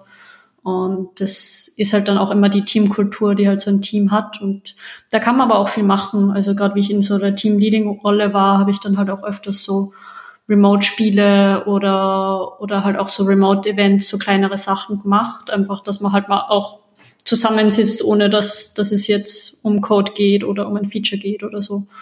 Und an dem haben, haben die Leute auch voll die Freude. Also die, die Entwickler, wir haben dann mal Fall Guys gespielt und so, so Malspiele und, und das ist dann auch sehr lustig, wenn du mal auch remote die Leute wahrnimmst, ohne um über die Arbeit zu reden, würde ich sagen. Ja, die Spiele haben wir auch alle gespielt. Jetzt für ähm, ersten, ersten fangen wir an mit Advent of Code und Advent of You. Ähm, da habe ich zumindest auch mal für den ersten Termin halt mal so einen 30-minütigen Termin dann erstellt, so kommen lass uns einfach treffen. Wir können ja alle Kamera und Ton aushaben, Hauptsache damit wir mental zusammen dran arbeiten. Und dann schauen wir mal, wie es weitergeht. Normalerweise hat ja im Dezember eh immer gefühlt niemand Zeit, dann auch noch so vom Spaß zum Coden. Und genau, ich habe davor gesagt, Slack Huddle. Ähm, Lissy, was ich dich noch fragen wollte. Wir hatten jetzt Slack und wir hatten Notion. Was verwendet ihr denn remote an Tools und was funktioniert, was funktioniert eher nicht so gut?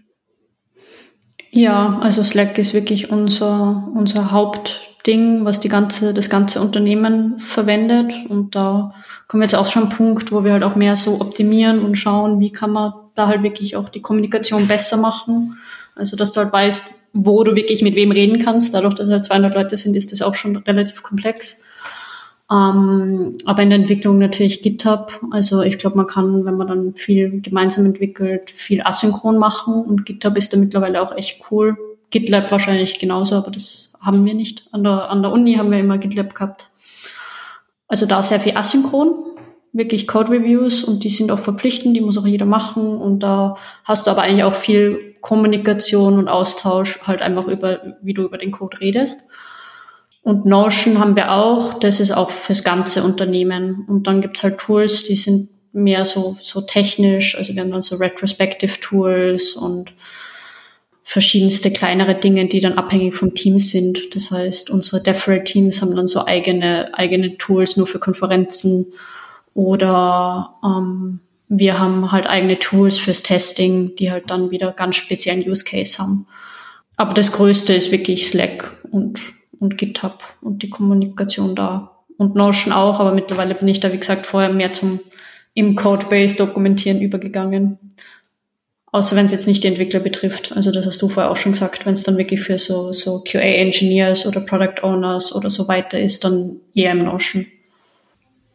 Die äh, nächste Frage von uns zu dem Thema wäre, Du hast ja gesagt, dass dadurch, dass ihr eben global verteilt seid, äh, hast, habt ihr es mit vielen Zeitzonen zu tun und äh, theoretisch ist ja immer eine Kollegin oder ein Kollege gerade am Arbeiten und äh, könnte mit einem Kontakt aufnehmen. Das heißt also, man theoretisch könntet ihr euch alle rund um die Uhr beschäftigt halten, mehr oder minder, weil immer irgendwer da ist, den man anhauen kann das ist vielleicht auch sowas eben, äh, wo ihr meintet, so, wann äh, kommen wir denn noch mal zum Arbeiten, weil wir so viel kommunizieren. Habt ihr ein System oder eure Firma hat, hat die irgendwelche Regeln, wann jemand ähm, sozusagen Feierabend machen muss und nicht mehr erreichbar ist? Oder wie, wie regelt ihr das? Oder stört oder macht das jeder irgendwie individuell, weil manche stört vielleicht weniger, manche dann mehr? Also wie, wie macht ihr, wie haltet ihr sozusagen da so ein bisschen äh, die, ähm, die Hygienestandards hoch, damit ihr eben nicht irgendwann dann äh, overworked seid oder so? Ähm, also bei uns ist das natürlich noch extremer, dadurch, dass es ja global ist.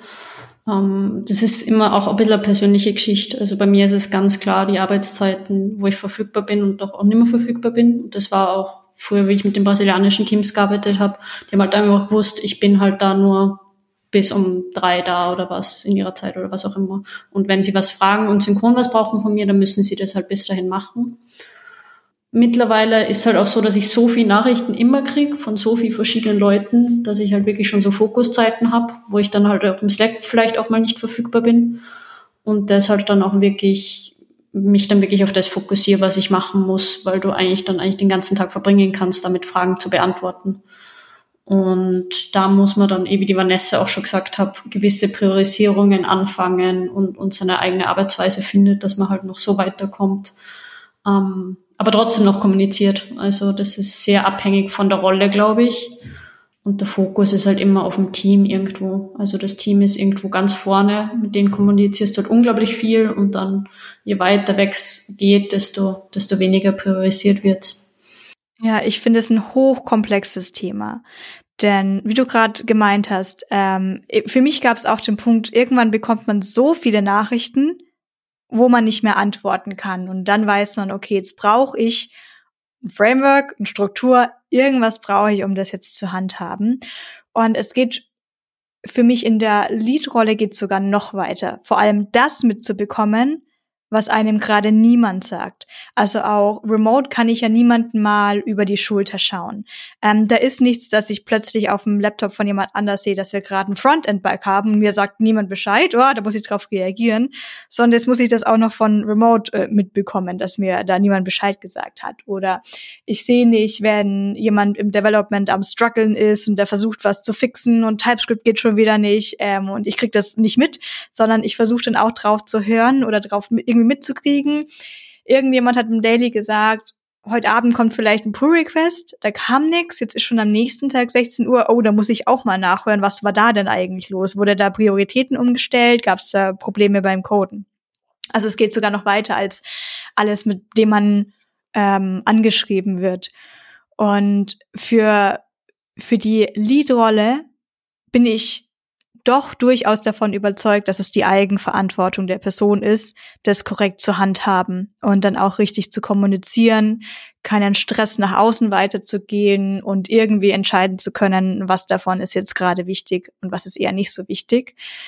Und die ganz andere Frage für mich ist es, was erwarte ich von verschiedenen Teammitgliedern, wie sie das alles handhaben? Denn da ähm, sehe ich diese zwei Bereiche ähm, die eine Fraktion sagt, ja, ich schreibe halt einfach, wenn ich den Gedanken jetzt hab und lass ihn los.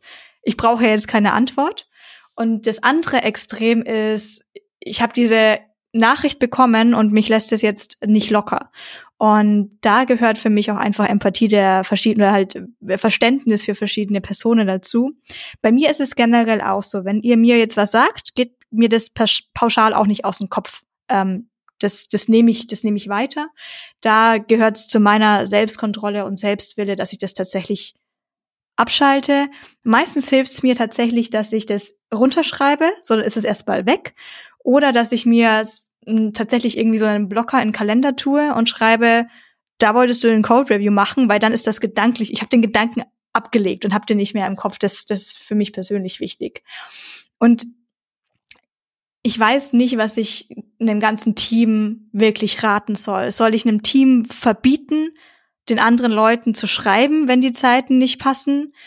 Ähm, weil schwierig finde ich es auch, wenn man Slack, also ich finde, ich, ich, ich habe Slack nicht aus, weil ich will zum Beispiel auch wissen, wenn ich einen Error Alert bekomme, wie, ah, Webseite ist down. Oder irgendjemand schreibt, ah, Production Bug. Es kommt zwar jetzt nicht wirklich oft vor, es kommt extrem selten vor, aber wenn dann, dann will ich nicht irgendwie am nächsten Tag so um neun mal Slack aufmachen und mir denken, huch, da brennt's ja seit zwei Tagen.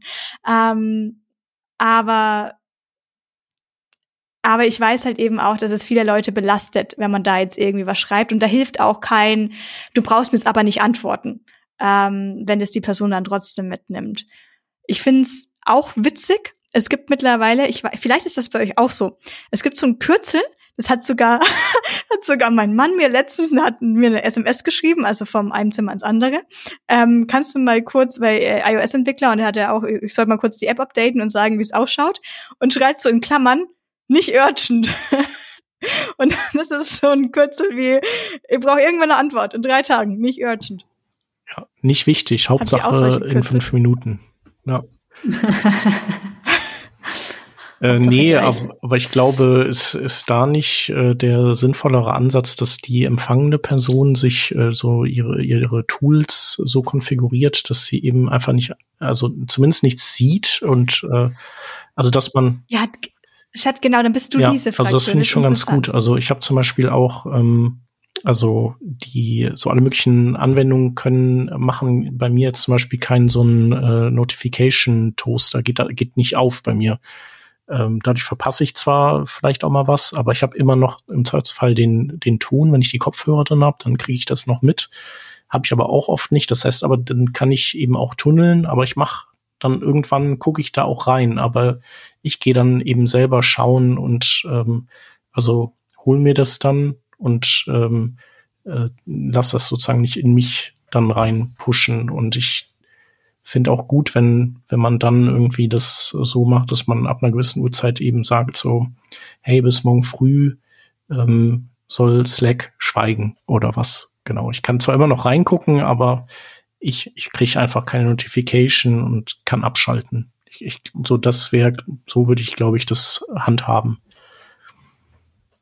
Ja, also ich habe auch am Anfang das noch am Handy gehabt, Slack. Das habe ich aber mittlerweile auch deinstalliert, weil ich das dann gar nicht mag, wenn ich es dann brauche und wirklich am Handy verfügbar sein muss, dann installiere ich es wieder. Aber meistens deinstalliere ich es dann gleich wieder, weil ich sonst immer drauf schaue. Ähm, und ich bin da auch bei dem, was du sagst, also dass der Fokus unglaublich wichtig ist und dass man da auch kämpfen muss dafür, dass man den, den behalten kann. Und für mich geht das halt nur, wenn ich, wenn ich das, wenn ich Slack halt nur am Laptop habe. Und bei uns ist halt das Problem, was die Vanessa beschrieben hat, nicht so groß, weil wir global sind. Und da gibt's meistens noch wenn anderen, in, der anderen Time Zeitzone, der gleich diesen Bug oder wenn es dann wirklich wichtig ist, sich drum kümmern kann.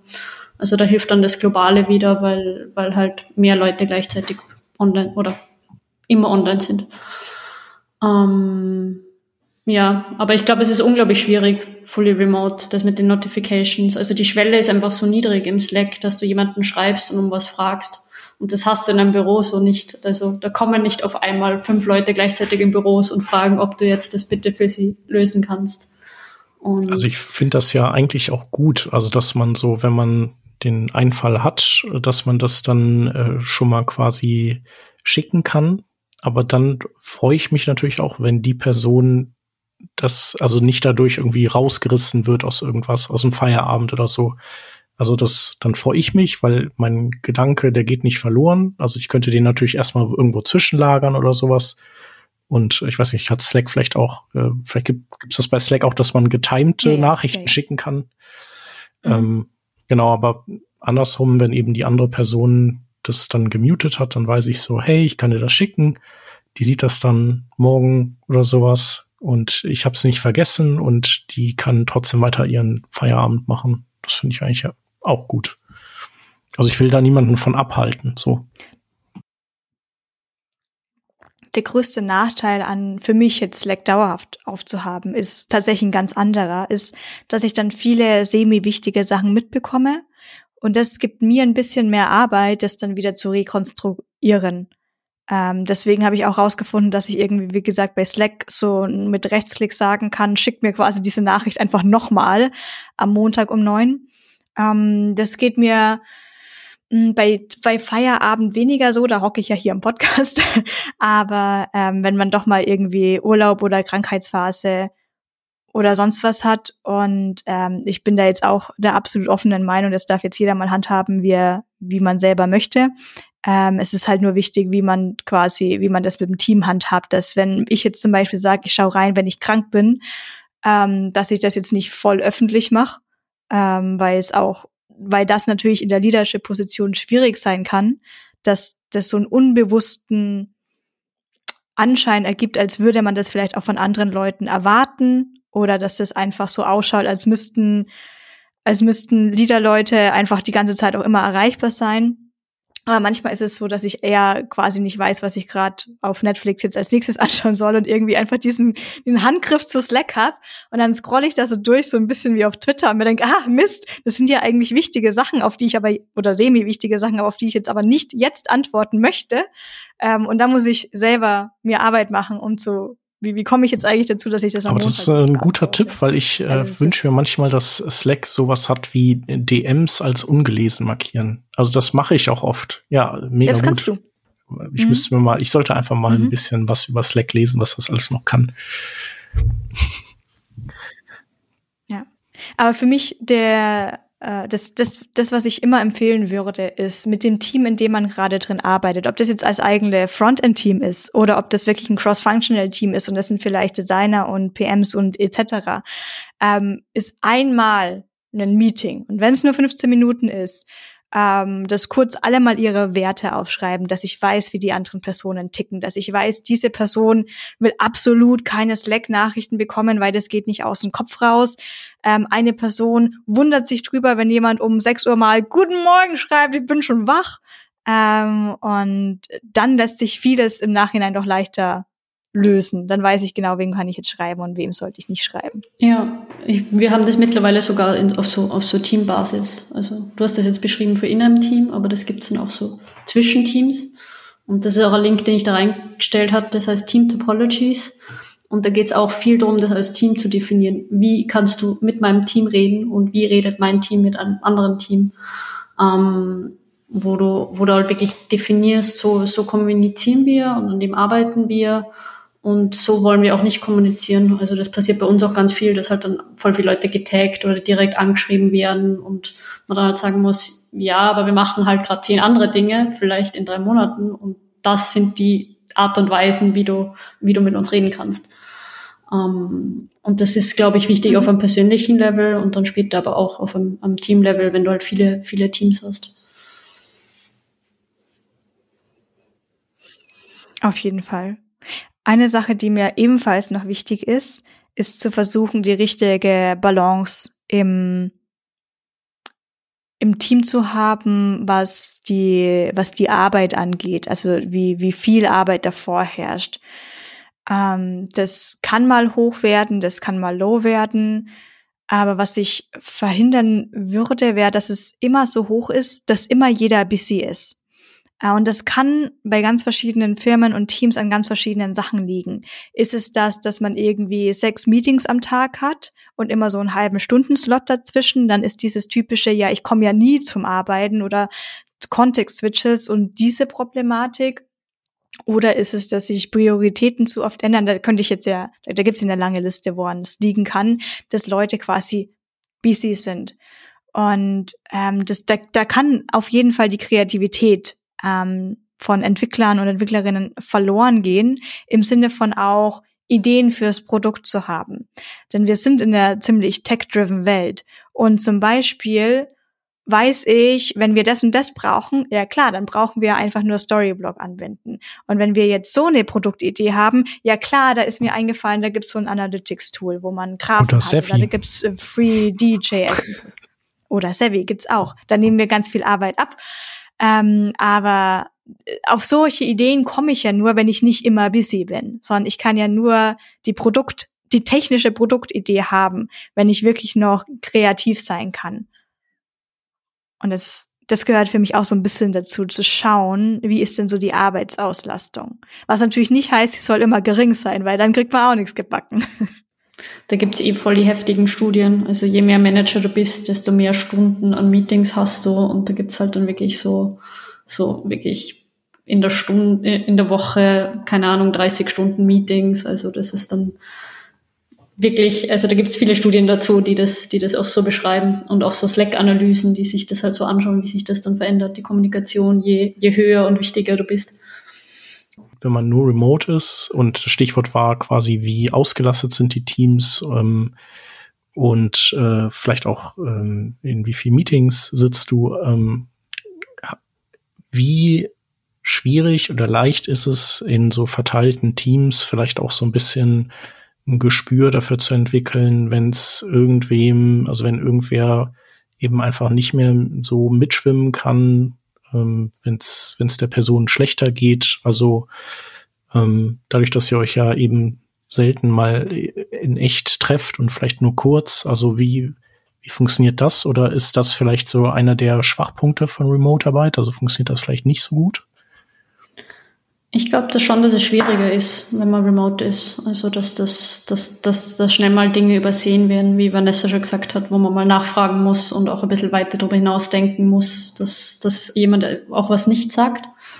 Ähm, bei uns ist es viel, dass halt die Teams auch One-on-One -on -one machen sollen. Also die sollen wirklich, gerade die Leads und die Manager sollen halt wirklich mit den verschiedenen Leuten reden, ähm, um zu sehen, ob da eh noch alles passt und, und auch wirklich dann sind es auch ein bisschen so die, die Retrospectives, wo man hat, wo man, wo man als Team schaut, was hat vielleicht nicht so gut funktioniert und auch gewisse Tools, wo man so anonym mal sagen kann, okay, das war jetzt nicht so toll, weil so und so und wo es dann auch nicht auf die Person zurückfällt.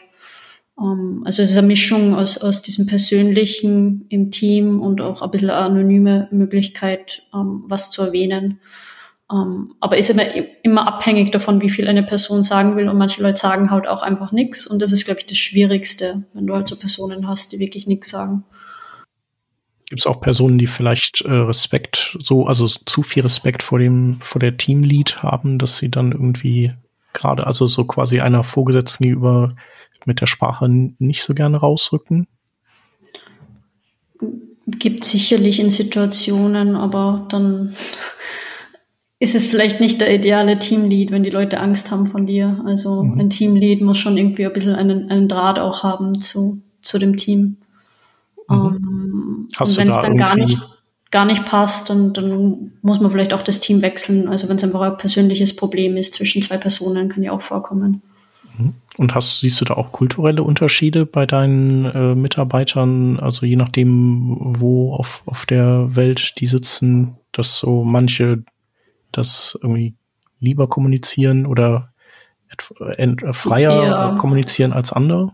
Auf jeden Fall. Also ich glaube, in, in Österreich und auch in Deutschland ist man sehr gern sehr direkt und, und löst die Dinge sehr, sehr klar und, und mit, mit einem, auf einer geraden Linie. Und das ist in Brasilien schon ganz anders. Also da ist alles viel, viel lockerer und auch in der Kommunikation sehr viel lockerer. Und wenn es jetzt nicht sofort passiert, ist, ist, brennt auch nicht die Hütte. Also das ist schon kulturell ist die Kommunikation sehr unterschiedlich.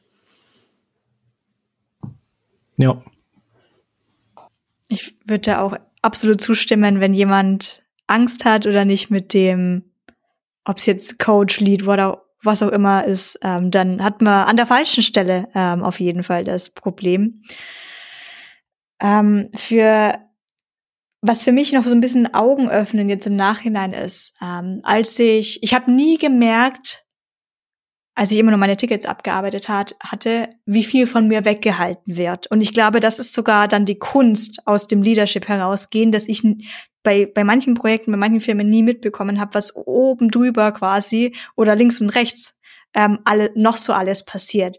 Wie das ganze Team, das Projekt, die Firma es geschafft hat, all das von mir fernzuhalten.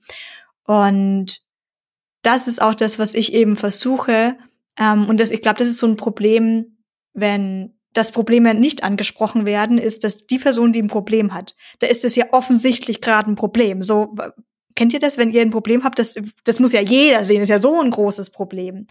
Ähm, aber mit je mehr Teams also mein Team ist klein. Ich habe ja überhaupt nicht diese, diese große Komplexität von, von dieses Teams, wo man jetzt sogar kommunizieren muss. Wie kommuniziert man mit einem ganzen Team? Da ist es wirklich schwierig, ähm, für Probleme zu sehen, die für eine Pro Person groß sein könnten, die aber vielleicht im Großen und Ganzen einfach ähm, verschwimmt. Ähm, ob da jetzt reguläre One-on-Ones vorteilhaft sind oder anonyme Tools. Ähm, ich glaube, alles kann äh, da irgendwie Vorteile haben und mit sich bringen. Ob das wirklich einfach nur ist, am Freitag hier anonym drücken ein Emoji, dann können wir mal so eine Grundstimmung sehen. Ähm, bei uns in der Firma finde ich es auch, finde ich es persönlich sehr einfach, weil wir alle extrem ehrlich sind. Ähm, ich kann extrem ehrlich mit äh, den Gründern des Unternehmens sprechen. Manchmal spreche ich dermaßen mit denen, dass ich mich frage, ob ich danach gleich gefeuert werde. Aber das ist, das ist der Safe Space. Safe Space heißt ja nicht, dass wir alle super freundlich und überfreundlich sind und keine Probleme anstecken und alle so glücklich sind, sondern dass ich den, den Space dafür habe, das Problem jetzt anzusprechen ähm, und man zugehört wird und ich das natürlich auch noch äh, in, in alle Richtungen weitergebe, dass auch man mit jedem Problem zu mir kommen kann. Und eine Frage, die mir mal eine gute Freundin erzählt hatte, ähm, dies, dies äh, auch äh, vom Weiterhören sagen gehört hatte, ist die endgültige Frage im 101 verstanden? So, musste das jetzt mal raus oder müssen wir jetzt auch darüber was machen? Weil da habe ich festgestellt, bei vielen Sachen muss das einfach mal raus, da muss man mal gehört werden. Und dann ist die Antwort sehr oft, nee, eigentlich schon alles gut, wollte es nur mal erwähnen. Und ähm, aber wenn es dann heißt, nee, das ist ernsthaft ein Problem, ähm, dann weiß man, okay, dann hat man wirklich ein Problem. Und ich denke, es passiert bei vielen Firmen extrem oft, dass Leute kündigen, ähm, so out of the blue, ohne dass das vorher jemand wusste. Und wenn es zu so einem Zustand gibt, dann lief das auf jeden Fall schief, wenn man das vorher nicht besprechen konnte. Ja. ja. Kenne ich. Also ich kenne das, kenne das auch so. Ich glaube, gerade bei Seniors und bei Leuten, die länger dabei sind und so auch Leads vielleicht sind, die müssen tendenziell auch die Leute dann sein, oft, die auch einfach die Probleme ansprechen und, und das mal anstupsen, dass da vielleicht auch eine Lösung kommt irgendwann. Also so habe ich das auch wahrgenommen. Da, da merkt man halt, da passt es nicht so ganz, aber man muss halt dann auch ein bisschen versuchen zu helfen, das zu lösen oder das mal aussprechen und das geht dann aber oft schon ganz weit, weil generell ja eigentlich alle, alle eine bessere Umgebung wollen und alle weniger Probleme wollen. Ähm, manchmal ist es, ist es aber auch nicht einfach zu lösen. Also es ist sehr abhängig davon, was, was das Problem ist. Ganz anderes Thema, ganz kurz. Äh, Storyblock ist groß geworden. Ähm, jetzt meiner Erfahrung nach, wir sind halt immer noch ein kleines Startup, von daher ist äh, meine Rolle auch sehr begrenzt. Aber wie, ja, wie viel seid ihr denn überhaupt? War Storyblock oder Sevi? Nee, Sevi. Storyblock ist ja 200, hatte, hatte Lizzie ja am Anfang gesagt. Wir wissen so roundabout 20. Roundabout sage ich mit okay. äh, Werkstudent und sowas, das weiß ich immer nicht so ganz genau, wie ich es zielen soll. Mhm. Das heißt also, Lizzie war vor zweieinhalb Jahren da. Kurz danach äh, war, ist sie zu Storyblock. Da waren die 20 Leute. Das heißt, in zweieinhalb Jahren seid ihr auch so groß. ich stelle mal einen Wecker. ähm, aber so ein Wachstum, ähm, jetzt gar nicht, was jetzt neue Leute per se anbegeht, aber auch äh, bestehende Leute. Ich habe einmal die Erfahrung gemacht, ein Team von sieben Personen auf 40 Personen zu scalen, zu, zu skalieren, Entschuldigung. Ähm, und wir hatten einige Hürden. Äh, Lizzie, wie war deine Erfahrung von 20 auf 200? Die größten Stolpersteine so, so schnell und so groß zu wachsen. Ja, bei mir war das lustig, weil ich da nochmal Teams, Teams getauscht habe dazwischen. Also ich war davor mehr so beim DX Deferral Team dabei und habe dann aber wirklich ins Produktteam gewechselt und habe halt dann da auch nochmal verschiedenste Stufen durchgemacht von, von Team, im Team sein, ein Team leiten und, und bei mehreren Teams dabei sein. Ähm, die Herausforderung also wie das läuft, ist unabhängig, un unglaublich abhängig von, von was du da für Leute hast, wie, wie gute Leute hast, wie willig sind die Leute auch den anderen zu helfen, neuen Leuten zu helfen. Ähm, und generell hast du da wirklich Grenzen, wie, wie schnell du neue Leute dazu geben kannst. Also bei uns war es dann wirklich so, wir hätten natürlich noch 20 Leute mehr anstellen können, aber wir haben auch gemerkt, die Teams müssen sie jetzt erstmal sich einarbeiten und eine gewisse Routine finden. Und das, da gibt es ja auch Studien dazu, dass halt ein Team mal ein Minimum von, von drei Monaten braucht, bis es halbwegs produktiv ist, bis die Leute halt gut miteinander können, jeder sich halbwegs auskennt. Und wenn du da halt ständig einen Wechsel drin hast in den Teams und ständig neue Leute dazu tust oder andere Leute halt wieder rausnimmst und als Lead von einem neuen Team machst, dann hast du halt auch voll den Leistungsabfall. Und das haben wir halt auch gesehen. Also eine Zeit lang ist es was sehr produktiv und dann haben wir halt dieses Teamsplitting und Wachsen angefangen und dann ist aber die Leistung auch untergegangen, weil du halt, weil die Teams sich erst einarbeiten müssen. Und das wird, glaube ich, un unglaublich oft unterschätzt in Startups, die schnell wachsen und viele Leute anstellen, dass, dass das halt auch eine Einbußung in, in Produktivität heißt meistens. Kann ich bestätigen. Also bei mir war es kein Startup, aber ich war bei einem Projekt, ähm, was sich dann angefühlt hat wie ein Startup. Und da war aber auch das Ding, ähm, wie gesagt, es kam alles mit der Agentur, da waren dann auch Coaches dabei. Es ist natürlich, für ein Startup wäre das nicht möglich, da einfach mal nochmal sechs Coaches da drauf zu setzen. Das kostet ja alles Geld. Ähm, aber die haben dann wirklich viel managen müssen und trotzdem war es nicht ganz einfach. Vielleicht ähm, wird es oft einfach unterschätzt, was überhaupt ein Team bedeutet. Gar nicht nur, wenn man wächst, sondern wenn man, was für Auswirkungen es haben kann, wenn man eine Person austauscht oder wenn man äh, da zwei, drei Personen oder, oder wenn man Personen hat, die so 50 Prozent hier, 50 Prozent da sind. Also solche Kleinigkeiten sehe ich schon, wie dass das große Leistungseinbußen oder auch Förderungen haben kann. Ja, wir haben auch viel so mit, also wirklich so agil mit, mit Werten jetzt, wie viel Arbeit man schafft im, im Sprint, so in drei Wochen. Und da muss man sich ja auch immer bewusst sein, wenn jetzt der Senior weg, weggeht oder Junior dazukommt, heißt das nicht automatisch so und so viel mehr schaffen wir, sondern das ist halt unglaublich abhängig, wer da, wer da dazu und weggeht. Und das muss sich auch erst einpendeln. Und dann gibt's halt auch nicht nur das technische Wissen, sondern auch wirklich dieses Company- und Produktwissen. Und da gibt's ja auch, also das, das dauert bei Personen ein bis zwei Jahre, bis die mal wirklich alles verstanden haben. Und bei mir hat das auch eine Zeit lang gedauert, bis ich halt wirklich das, das CMS als ganzes System so verstanden habe und jedes Detail verstanden habe. Und da habe ich auch echt viel Zeit investiert in anderen Leuten erklären, warum das so ist. Also gerade neue Leute, die anfangen, egal ob es ein Tester ist oder ob es ein Produktmanager ist die müssen ja erstmal verstehen, mit was sie da arbeiten und, und das braucht unglaublich viel Zeit. Mhm. Vermisst ihr auch die Lunches die gemeinsamen Mittagessen. Das war so mein größter Punkt. So, jetzt hocke ich hier. Ich meine, ich ja, nur weil du selber jetzt kochen musst, gib's doch zu. Ja, ich koche unfassbar gerne. Weil du keine Idee hast und du nichts eingekauft hast und äh, eigentlich lieber weiter programmieren willst. ich habe zwei wunderschöne Katzen. Ich bin glücklich verheiratet. Alles ist super.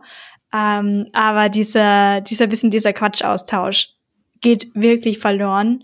Wir haben Programme, die dagegen helfen sollen. Wir haben Walk and Talks. Wir haben Conversations that matters äh, wo bestimmte Themen vorgegeben sind, weil manchmal ist es ja komisch so, hier ist ein Walk and Talk, sprecht. ähm, da, da helfen so Conversation that matters, dass äh, man so ein bisschen ein Thema vorgegeben hat, so eine Frage, über die man dann diskutieren kann. Ähm, aber das ist äh, dann dieses typische, was ich jetzt von allen Freunden kenne, die so ein bisschen hybrid sind, dass es irgendwie noch ein Büro gibt, dass mir jeder erzählt, wenn man da einmal im Büro ist, dann, dann arbeitet, da kann man gleich einen Laptop auch daheim lassen. Das ist dann einfach nur noch eine, eine Party ist jetzt übertrieben, aber es ist halt wirklich Networking und Socializing. Und so wie ich das jetzt von den Firmen dann auch mitbekommen habe, quasi auch dann nicht nur Auge zugedrückt, sondern auch fast schon so gewollt. Was mir jetzt auch gerade noch als letztes auffällt, wo wir drei miteinander sprechen. Anscheinend arbeiten wir aber trotzdem alle in schönen Umgebungen was ich da teilweise von anderen Firmen höre, was da erwartet wird und eben, ja, wie du hast mir am Wochenende nicht geantwortet und ich habe dir doch am Freitag um 17.58 Uhr noch eine E-Mail geschrieben. Diese Punkte haben wir ja gerade alle gar nicht angesprochen, was wir anscheinend glücklicherweise nicht machen mussten. Äh, und ich hoffe, dass auch niemand von unseren Hörern und Hörerinnen so arbeiten muss. Falls ihr Storyblock habt ihr noch, habt ihr noch offene Stellen, falls jemand zu euch wir haben, wir haben immer offene Stellen, wir sind noch weiter am Wachsen. Okay, also jetzt habt ihr mal alle gehört, wie schön es ist, bei Lissy zu arbeiten, wie viele Gedanken da im Kopf sind und worüber sich da der Kopf zerbrochen wird. Äh, empfehlenswert. Ja, aber die Lunches fehlen, fehlen schon. Mhm. Ich meine, an der Uni habe, haben, haben wir das wirklich jeden Tag gemacht. Da hat es halt nur die, die Cafeteria. Da war auch nicht viel in der Gegend. Da hat es wirklich nur diese eine Cafeteria gegeben. Und da bist du dann wirklich, zwei Jahre lang bin ich da immer beim Mittagessen gesessen mit den Leuten. Und du lernst die Leute dann schon sehr gut kennen und auch viel persönlicher kennen. Also das ist remote gar nicht so möglich in dem Ausmaß, wie das, wie das bei so einem Mittagessen ist, wenn du die Leute halt jeden Tag beim Mittagessen siehst. Ja, jetzt kenn ja, ich, ich kenne schon gar keine super. Dramen mehr. Ich weiß schon gar nicht, ob Beziehungen zerbrochen sind, neue Beziehungen angefangen worden sind. Ich weiß, weiß nix. Kollege ist umgezogen, ja. das weiß ich. Musste, musste halt goldenes Blatt mal kaufen oder so, dann. Ja. Goldenes Oder so ein Office, Office Drama Bot programmieren. das, was wir haben, ist ein, ähm, ein Channel auf Slack, ja nicht, nicht nur random, ähm, sondern auch für Pet Owners, wo wir alle unsere Katzenfotos und sowas posten. Nur Katzen, weil es gibt keine Hunde. Doch, sogar, aber da die Person nimmt nicht teil. Und äh, einer Kollegin schicke ich dann immer Hunde-GIFs, weil sie absolut keine Katzen mag. Deswegen ist sie in diesen Channel nicht eingetreten. Deswegen bekommt sie jedes Mal, wenn ich ein Katzenfoto poste, schicke ich ihr noch ein Hunde-GIF privat. Sehr gut. Wir haben einen Pizza-Channel, wo alle ihre Pizza posten. Die Pizza? So. Das ist ja großartig. schon sehr viele, sehr viele verschiedene Pizzas gesehen. Genial. Kam da auch schon eine mit ähm, Ananas vor? Ja, alles. Also Ananas, Nutella. Was? Na, mm. gewisse Strukturen, die dann auf die Pizza draufgebaut werden. Also da gibt's wirklich viele, viele verschiedene Möglichkeiten, Pizza zu machen. Das ist doch schön. Das ist doch nett. Ja, aber ich würde sagen, äh, remote lässt sich's arbeiten. Ne? Das ist unser Fazit. Ähm, natürlich nicht ohne vielleicht auch hier und da mal einen, den einen oder anderen Nachteil. Aber das ist ja auch immer so. Ist ja immer so ein It depends. Immer, immer überall. Technisch und auch eben bei der, bei der Arbeit vor Ort oder remote. Ähm, ja, total interessant. Und äh, vielen Dank auch euch beiden für eure Einblicke in eure äh, Teamlead-Rollen oder Lead, äh, Developer-Lead-Rollen und die Herausforderungen, wie, wie so das Zusammenspielen mit Mitarbeiterinnen und Mitarbeitern ist. Super cool. Genau. Und Vanessa hebt die Hand noch. Ich habe noch zwei Links, die ich mit auf den Weg gehen, geben würde. Das eine ist leaddev.com. Das sind äh, recht kurz gehaltene, schöne Artikel drauf. Wahrscheinlich nicht immer alle hilfreich, aber ist eine Seite, wo ich immer gerne wieder was nachlese. Und die andere heißt untools.co,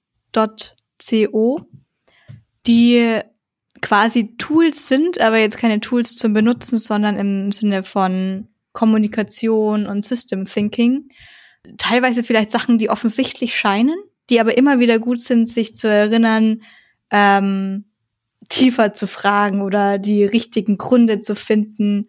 Und äh, ja, die, das sind 21 oder 22 Tools oder Untools durchzulesen. Ähm, kann ich auch empfehlen, gerade wenn es in Richtung Kommunikation geht. Ja. Lisi, du hast auch noch was? Ja, ich habe auch da noch zwei Links reingestellt. Das eine ist ein Buch, was ich gelesen habe, wie ich halt so das erste Mal in dieser Rolle war. Das heißt The Manager's Path. Um, a Guide for Tech Leaders Navigating Growth and Change. Das hat mir voll geholfen zu verstehen, eigentlich so, was, was das auch heißt, was auch so die Verantwortungen sind. Ich glaube, mittlerweile hat Sarah Dressner auch ein ähnliches Buch geschrieben, das irgendwie so Engineering Management for the Rest of Us heißt. Um, da gibt's tatsächlich also viele, viele Bücher, die sehr über die, diese Herausforderungen auch von dieser Lead-Rolle sprechen. Ja, das war es eigentlich schon.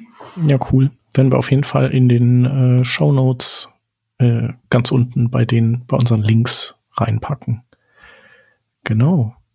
Ja, super. Vielen Dank. Äh, liebe Grüße nach Österreich, liebe Lisi. Und ja. äh, Genau, mal sehen, wie viel Mitarbeiterinnen und Mitarbeiter ihr seid, wenn du das nächste Mal bei uns bist. Zwei Jahren dann wieder. genau, und wie viel auch bei der Vanessa natürlich. Genau, ob da, ob mein, meine These. Ähm, Wir haben gar nicht vor, ist. so groß zu werden. Ah, damn. Ja, toll. Also wir die, ich muss vielleicht kurz dazu erwähnen, dass äh, die Gründer sind Zweitgründer und ähm, haben von Anfang an gesagt, wir wollen gar nicht so jetzt richtig schnell wachsen. Wir wollen, dass sich wirklich die Talente, die wir haben, richtig drauf fokussieren können. Und für, für uns wäre schon ein Unterschied groß, wenn wir jetzt zwei neue Leute dazu nehmen. Mhm. Klar, ab irgend, du hast, wahrscheinlich hast du recht, dass ab irgendwann, ab irgendeinem Punkt ist wahrscheinlich so, oh, und jetzt geht steil bergauf. Äh, aber ja, so meine, du hast ja auch den Zinseszinseffekt. Ne? Ja. Also jetzt äh, von 20, 10 Prozent mehr sind ja, zwei, aber dann irgendwann, wenn ihr 100 seid, sind 10 Prozent mehr schon 10 Leute. Und für jeden neuen Dev brauchst du einen neuen Designer und so weiter und so fort. Ähm, aber wir genießen alles sehr, also zumindest ich kann jetzt, ich kann ja jetzt gar nicht für alle sprechen, aber ich genieße sehr diese aktuelle Zeit, bevor, bevor es sich ändert. Ja, prima. Ist ja auch schön. Aber obwohl ich finde am Anfang, so diese, wo man kleiner ist, da hat man dann viel mehr, viel verschiedenere Dinge zu tun. Ja, ich habe eigentlich. Je größer es wird, desto spezialisierter bist du in so einem Kernbereich. Und das ist gut oder schlecht? Beides. Beides, Beides ne? gut. Ja. Glaube ich. Beides spannend. Ja, denke ich auch. Ja, cool. Dann äh, nochmals danke und einen wunderbaren Abend euch und äh, unseren Hörerinnen und Hörern vielen Dank fürs Zuhören. Wenn ihr noch äh, Input oder Anmerkungen habt, schaut bei uns im Community Draft vorbei. Das ist, äh, glaube ich, draft.community. Oder ähm, schreibt uns an. Noch geht das auf Twitter. Oder Mastodon. Ähm, auf Mastodon geht das auch. Und äh, Lizzie und äh, also wir alle sind auch einzeln auf diesen Kanälen erreichbar. Also schreibt uns gerne an, wenn ihr da noch Input habt. Und ansonsten hören wir uns nächste Woche. Vielen Dank. Ciao. Wiedersehen. Tschüss. Tschüss.